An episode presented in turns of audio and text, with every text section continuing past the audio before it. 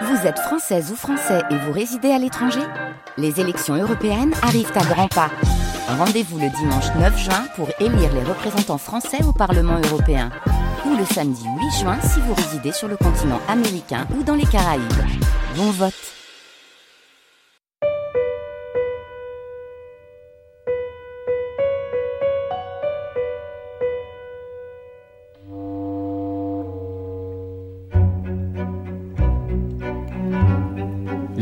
France Culture.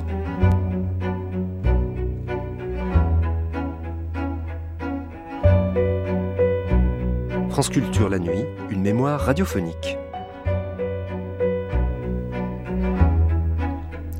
Journaliste à la radio, futur auteur du roman Les choses de la vie, Paul Guimard proposait au tout début des années 50 une émission que l'on qualifierait aujourd'hui de docu-fiction interrogatoire de procès joué par des comédiens, interview bien réelle, reportage à la préfecture de police de Paris. La parole était donnée à un juge d'instruction, à un médecin légiste, à un président honoraire de la Cour de cassation, à un commissaire, au directeur de la police judiciaire et à Léo Ferré, qui chantait, lui, le tout entrecoupé, si nécessaire, des sons très réalistes de voitures et d'armes en état de marche. Le siècle en marche, Le crime et nous par Paul Guimard, première diffusion sur la chaîne parisienne le 5 décembre 1950.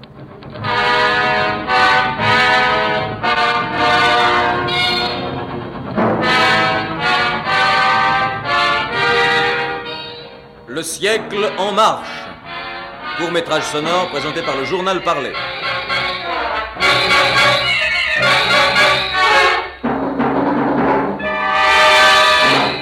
Aujourd'hui,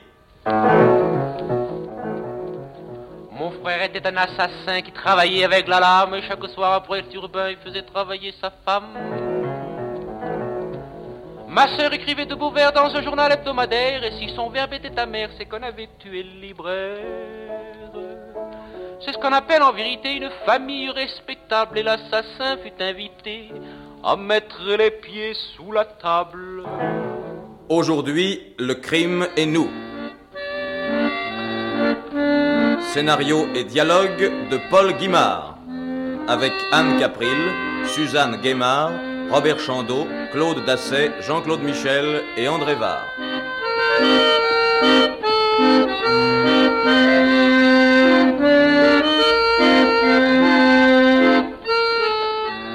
Avec Claire Leclerc, Léo Ferré et Léo Noël.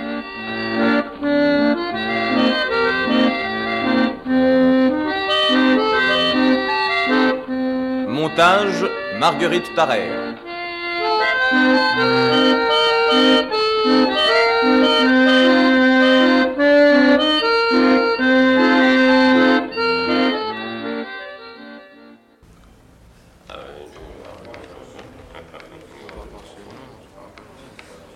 Faites entrer le témoin. Vos noms, prénoms et professions. Guimard, Paul, journaliste. Vous jurez de parler sans haine et sans crainte, de dire toute la vérité, rien que la vérité, levez la main droite et dites je le jure. Je le jure. Nous vous écoutons. Vous prétendez avoir effectué une étude sur le crime. Une étude, c'est beaucoup dire. Enfin, une enquête, un reportage. C'est exact. Pouvez-vous nous expliquer les raisons qui ont motivé cette entreprise, euh, disons, curieuse? Une phrase. Euh, ou plutôt, un titre. Un titre que j'ai lu dans un journal du soir. Sur 11 800 000 moins de 20 ans, on compte en France 550 000 anormaux ou délinquants. Ah, vous allez donc nous parler de la délinquance juvénile. Euh, pas exclusivement.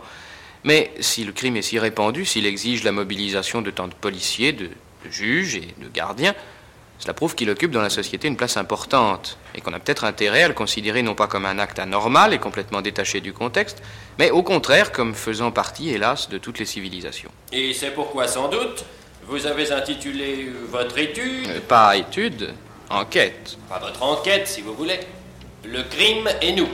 Oui. Oui, parce que le crime est partout autour de nous.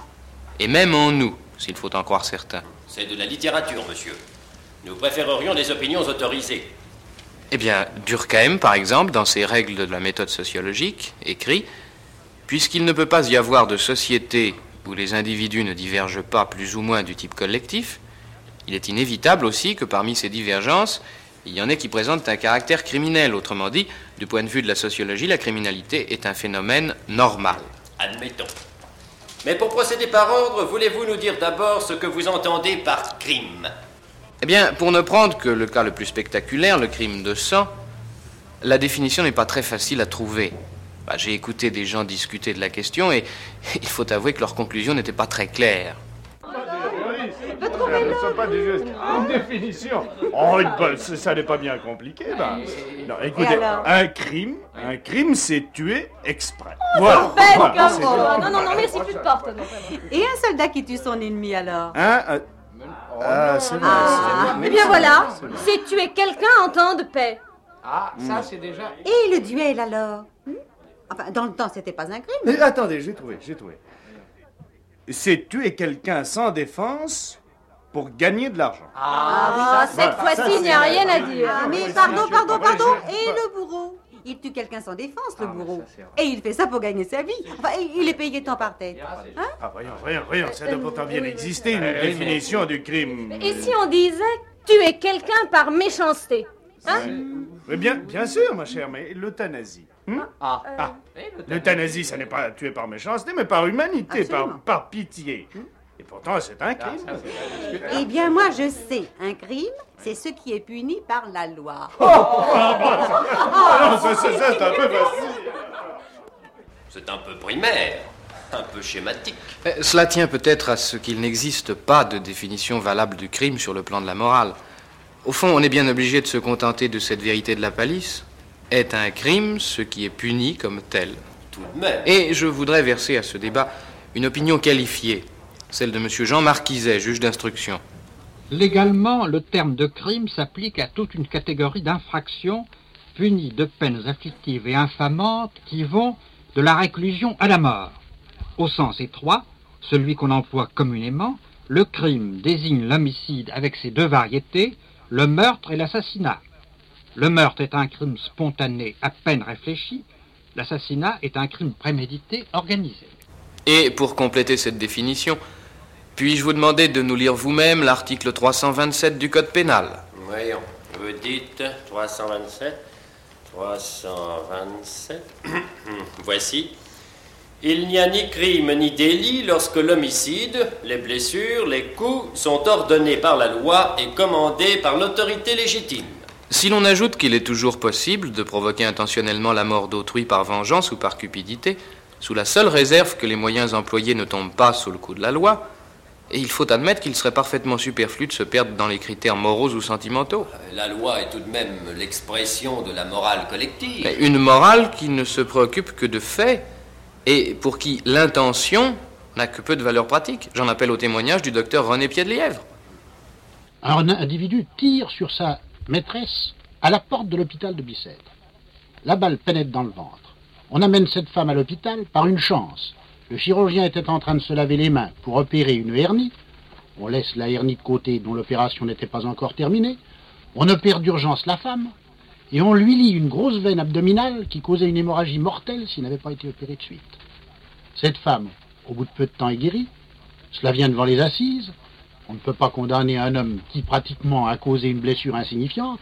Il aurait suffi que la, balle, que la balle dévie d'un ou deux millimètres et coupe une grosse artère, ou que le chirurgien soit moins prêt à opérer, et c'était immédiatement un crime qui pouvait être puni de mort. Dans le cas présent, on n'a pas jugé sur l'intention qui était de tuer, mais sur le fait que la victime n'est pas morte. Et voici l'exemple inverse, où la criminelle n'avait pas l'intention de tuer. Nous avons fréquemment à voir, au point de vue médico-légal, des femmes qui ont commis des infanticides. En voici un exemple. Une jeune femme, une jeune fille, enfin une jeune femme est enceinte, bien entendu, c'est la, la règle habituelle, l'amant a disparu. Elle arrive, chose invraisemblable, à cacher sa grossesse, ceci se voit. Elle arrive par des, en se serrant, en recourbant sa courbure lombaire, elle arrive à avoir un ventre relativement plat jusqu'au moment de la grossesse, et elle va se trouver au moment de l'accouchement seule, sans aide, sans avoir rien préparé. L'enfant naît. Qu'est-ce qui se passe? L'enfant crie. C'est sa manière de respirer. Alors automatiquement, la femme, pour empêcher l'enfant de crier, ce qui va révéler à tout le voisinage que quelqu'un est né, qu'il y a un nouvel individu, ce qui va causer pour elle le déshonneur, instinctivement, elle lui serre le cou ou elle l'étouffe. On ne peut pas penser là d'une idée criminelle préconçue. C'est l'occasion, c'est le fait brutal. L'accident, c'est accidentel. C'est donc- accidentel. Ce crime-là entre dans une catégorie bien définie, le crime dit Le accidentel. crime dit accidentel. Tout ceci d'ailleurs n'est qu'un préambule sans grande importance. L'important est que le crime, quelle que soit sa définition, fait partie de la vie quotidienne. J'aime à vous l'entendre dire. On en a pris à tel point l'habitude qu'on en plaisante volontiers, et, et que même on le chante. Il rencontra une fille bien jeunette, Monsieur William. Il lui paya un bouquet de violettes, Monsieur William. Il l'entraîna à l'hôtel de la pègre, un nègre a voulu prendre la femme. Monsieur William, hors de lui, lui a donné des coups de parapluie. Oui, mais le nègre dans le noir lui a coupé le cou en deux coups de rasoir. Monsieur William, vous manquez de tenue. Vous êtes mort dans la treizième avenue.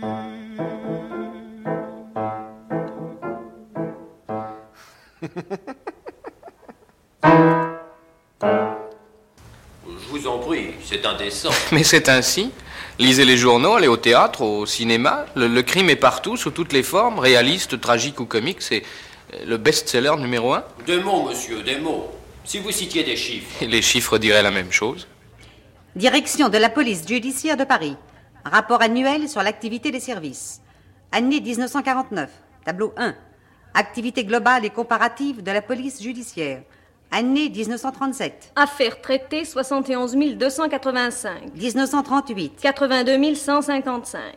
Puis la guerre, l'occupation. Et la courbe fait un bond. 1945. 146 448. 1946. 113 930. 1947. 107 036. 1948. 102 003. 1949. 87 553. Tableau 4. Nombre d'affaires par délit. Meurtre, assassinat, Affaires traitées 184. agression, 711. cambriolage et vol qualifié. 20 098. Vol simple, 32 081. Vol d'auto, 1188. trafic de devises, 77. proxénétisme et racolage. 3398. Autres délits. 29 816. Total. 87 553.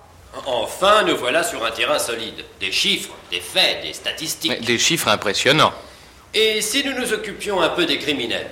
Car c'est bien joli de philosopher sur le crime en général, mais ce n'est pas une abstraction qui donne un coup de couteau ou de revolver. Un criminel est un homme, et un homme peut se définir. Et dans le cas présent, on s'est plutôt préoccupé de classer. Parmi les criminels, on peut distinguer le criminel né, l'aliéné mental, le criminel d'habitude, le criminel passionnel et le criminel d'occasion. Référence? Professeur Lombroso. Parfait. Voici donc pour la classification. Et nous ne sommes pas beaucoup plus avancés, car l'important serait de déterminer les mobiles qui poussent au crime un homme normal. En somme, votre enquête est une suite de points d'interrogation. Je me borne à citer des opinions autorisées. Le docteur René Allandi, sous le titre Le problème du crime, a écrit Quelles que soient les indications fournies par les statistiques, le crime en soi ne constitue pas moins un fait difficile à comprendre.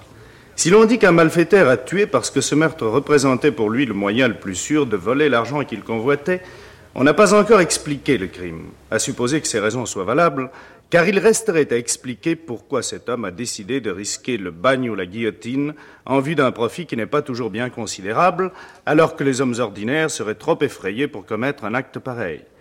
De toute façon, pour une intelligence lucide, les quelques billets de 100 ou de 1000 francs que rapporte un meurtre ne sauraient valoir le risque de la punition. Il y a là un problème resté sans réponse valable, tant qu'on cherchait au crime des motifs d'ordre mental ou physique. Et le même docteur Allandi précise que la fragilité et la relativité de la notion de crime sont telles qu'il suffit d'une légère inadaptation pour qu'un individu franchisse cette barrière et qu'il n'ait que de délivrer les hommes de la responsabilité légale et de la peur du gendarme pour voir surgir du fond d'eux-mêmes une incroyable sauvagerie. Ceci posé, Puisque vous reconnaissez vous-même que la peur du gendarme est le seul élément solide sur lequel nous pouvons nous appuyer. Ici encore, je veux citer mes sources. Monsieur Pierre Bouchardon, président honoraire de la Cour de cassation, déclarait peu de temps avant de mourir Il semble qu'il y ait un redoublement de criminalité qui épouvante. Vous ne pouvez pas ouvrir un journal sans trouver des attaques à main armée contre les banques, des garçons de recettes, de simples particuliers euh, euh, qui sont porteurs d'une somme importante sur eux, on le sait, et alors des moyens d'exécution terrifiants. On va en bande avec des automobiles, on fait feu avec les instruments de mort les plus perfectionnés. Donc, si ce tableau est véridique, et il l'est, le rôle du gendarme n'en est que plus essentiel. Et ici, nous attendons vos conclusions. Eh bien, je vous demande alors la permission de vous transporter au seul endroit où l'on puisse vous fournir une réponse valable. À votre guise. À la préfecture de police de Paris.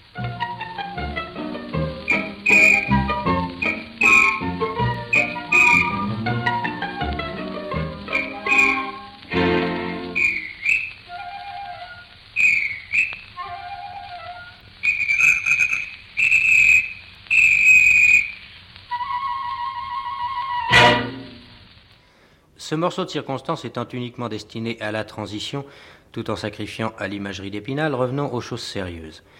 C'est à M. Francis Raoul, préfet, directeur du cabinet du préfet de police, que nous avons demandé de préfacer cette enquête en remontant en somme aux sources, c'est-à-dire à, l'affaire Bonneau qui marque la naissance à la fois du gangster et de la police moderne.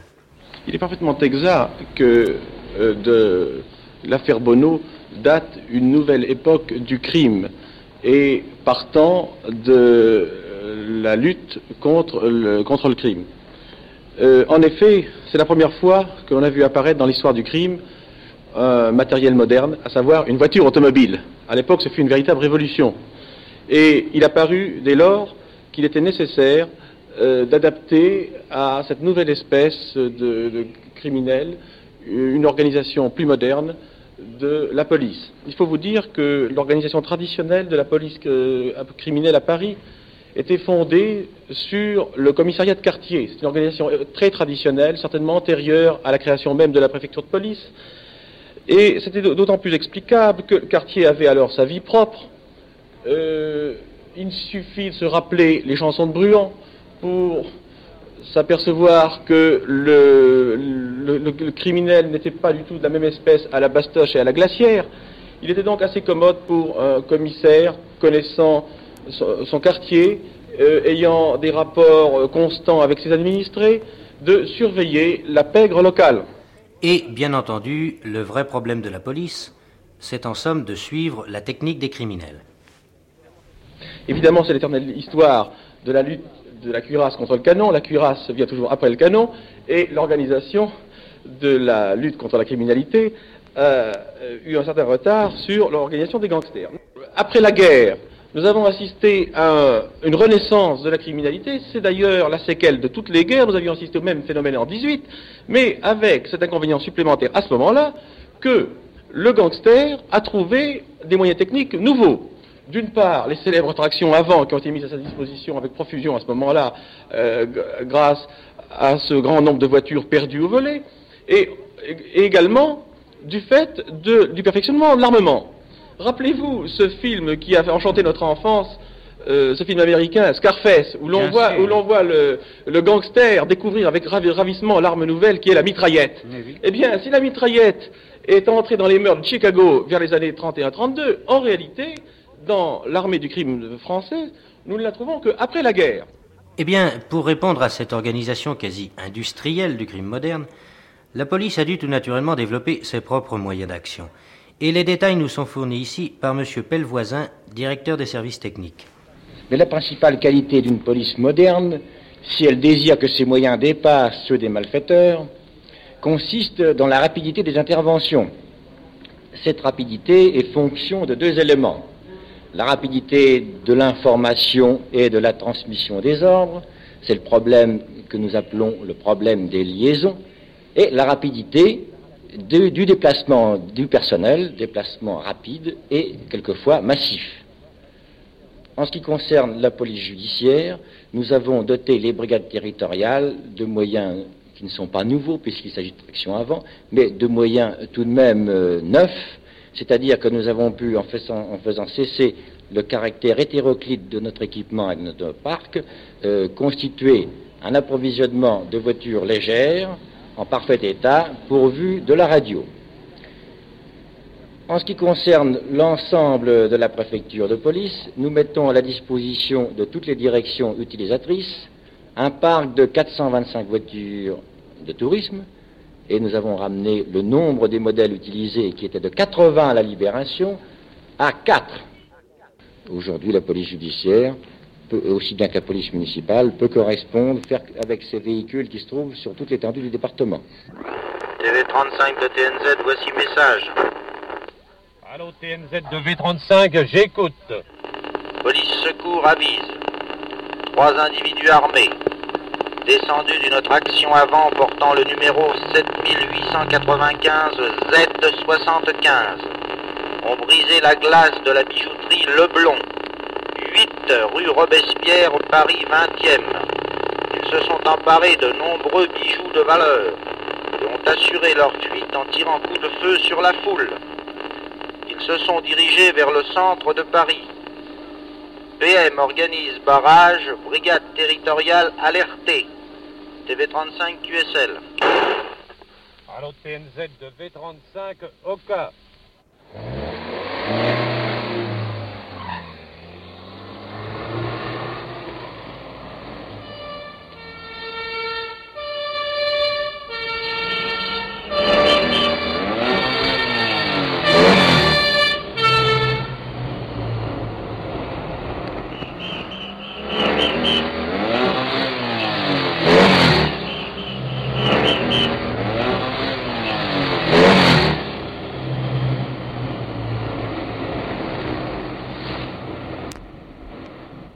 V35, QRK, QRV. V35 de TNZ QRV. Faisons route vers Opéra. Pas de traces de voiture signalée. Donnez précision. QSL. TV35 de TNZ, message reçu, attente. TV35 de TNZ QRV. TNZ de V35, j'écoute. TV35 de TNZ, voici précision. Traction. Couleur noire. Chauffeur. Vêtu livré grande maison. Signalement des trois individus occupant la voiture. Premièrement, 30 ans, 2 fois 15, environ. Forte corpulence. Imperméable beige. Tête nue. Deuxièmement, 25 ans. Par-dessus gris clair. Chapeau marron. Troisièmement, 25 ans. Mince. Costume bleu marine. Cheveux blonds. TV35 de TNZ QSL. TNZ de V35 au cas. Allô TNZ, TNZ de V35, QRK, QRV. Allô V35, TNZ vous écoute QRK 5. Suivons voiture 78 95 Z75. Effectivement occupée par chauffeur et trois individus signalés. Roulons très vive allure boulevard Haussmann, direction Carrefour Richelieu-Drouot. Ne sommes pas repérés par la voiture en fuite. QSL QSL V35 bien compris. Ceci est un exemple enregistré à bord d'une voiture de police. Un exemple donc de l'efficacité des moyens d'action mis à la disposition des brigades territoriales. Ces brigades ont été placées sous la coupe de M. Badin, qui avant d'être le directeur adjoint de la PJ, fut le célèbre commissaire Badin des grandes affaires criminelles d'avant-guerre. Et c'est lui-même qui vous explique le pourquoi de cette nouvelle organisation. L'affaire que vous venez de vivre est très caractéristique de l'utilité des brigades territoriales. Les moyens d'action mis à la disposition du personnel de ces brigades, c'est-à-dire les voitures automobiles et la radio, permettent l'accélération de l'intervention des gradés et inspecteurs de la police judiciaire dans tous les cas, qu'il s'agisse d'enquêtes sur des méfaits ou d'investigations entreprises pour découvrir et appréhender les malfaiteurs. Je dois signaler que la rapidité dans l'exécution est une des conditions indispensables au succès. Et c'est ainsi que d'une manière permanente, le jour comme la nuit, l'installation radioélectrique de la direction de la police judiciaire au 36 quai des Orfèvres reste en contact étroit par l'intermédiaire des voitures radio avec chacune des 15 brigades territoriales. Les malfaiteurs sont signalés rapidement et le personnel de ces brigades, alerté dans le délai le plus court, passe aussitôt à l'action. Il entreprend immédiatement toutes les recherches indispensables pour parvenir à l'arrestation des coupables.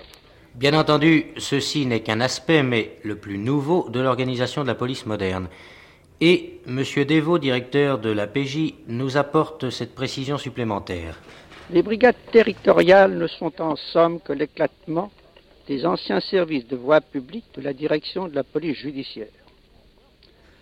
Leur création a mis les inspecteurs plus près du public et a permis un encadrement plus effectif du personnel. Si je peux m'exprimer ainsi, ce sont des éléments de premier choc. Cette réorganisation n'a diminué en rien l'activité et le rôle des services centraux. En effet, en outre de ces brigades, je dispose au 36 quai des Orfèvres même d'un secrétariat et de quatre divisions, chacune sous les ordres d'un commissaire divisionnaire ainsi que d'un service d'archives très important puisqu'il groupe 3 millions de dossiers. Il est évident que cette sommaire vue d'ensemble que nous essayons de vous donner serait incomplète si l'on ne faisait pas mention de la police scientifique, qui est d'abord la pièce maîtresse du roman policier et, ce qui est mieux, un élément important de la réalité quotidienne. Voici ce qu'en dit le professeur Sagnier, directeur de l'identité judiciaire. Eh bien, avec les méthodes anthropométriques de Bertillon, il fallait parfois deux jours pour faire une recherche. Lorsque l'on a substitué les empreintes digitales aux mesures anthropométriques, euh, ce temps a été réduit à parfois trois ou quatre heures, cinq heures, six heures au maximum. Nous avons repris cette étude. Nous avons fait une étude mathématique systématique du problème et nous avons pu ainsi mettre sur pied une méthode de recherche qui est en cours de réalisation, qui transformera nos classements de telle sorte que, lorsqu'elle sera réalisée dans un délai qui évidemment atteindra plusieurs années, peut-être deux ans, eh bien, nous permettra de faire une recherche en une ou deux minutes. Et voici quelques exemples supplémentaires et particulièrement démonstratifs. Voici un revolver qui a été saisi sur un gangster. Le gangster a soigneusement effacé, limé le numéro. Euh, il paraît a priori impossible de révéler ce numéro. En quelques heures, parfois, nous arrivons au laboratoire à donner le numéro effacé qui permettra à l'enquête de rebondir. La population peut se rendre compte que sur le terrain du crime, elle est particulièrement bien défendue. Pour l'en convaincre, je dirais en terminant que nous couvrons actuellement 80% des affaires, chiffre qui n'a encore été jamais égalé ni en France ni à l'étranger. Ces précisions viennent de nous être fournies par M. Devaux et le même nous parle d'une des grandes innovations de ce demi-siècle en matière de police, la coopération internationale. Cette police internationale avec laquelle nous sommes en contact tous les jours a donné jusqu'ici des résultats remarquables. Elle nous a permis, en l'espace de quelque temps, de détecter des criminels qui avaient commis leurs crimes à Paris et qui s'étaient réfugiés dans les pays étrangers. Je suis convaincu que cette organisation se développera de plus en plus. Je suis convaincu qu'elle rendra à la société des plus éminents services.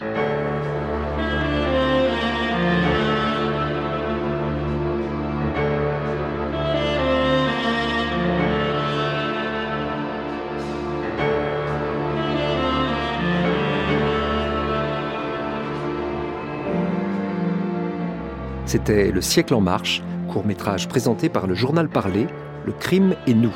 Scénario et dialogue de Paul Guimard, avec Anne Capril, Suzanne Guémard, Robert Chandeau, Jean-Claude Michel, Claude Dasset, André Var, Claire Leclerc, Léo Ferré et Léo Noël. Montage Marguerite Tarrer, première diffusion sur la chaîne parisienne le 5 décembre 1950. Vous pourrez réécouter cette émission en ligne ou la télécharger durant un an sur le site franceculture.fr, rubrique Les Nuits de France Culture.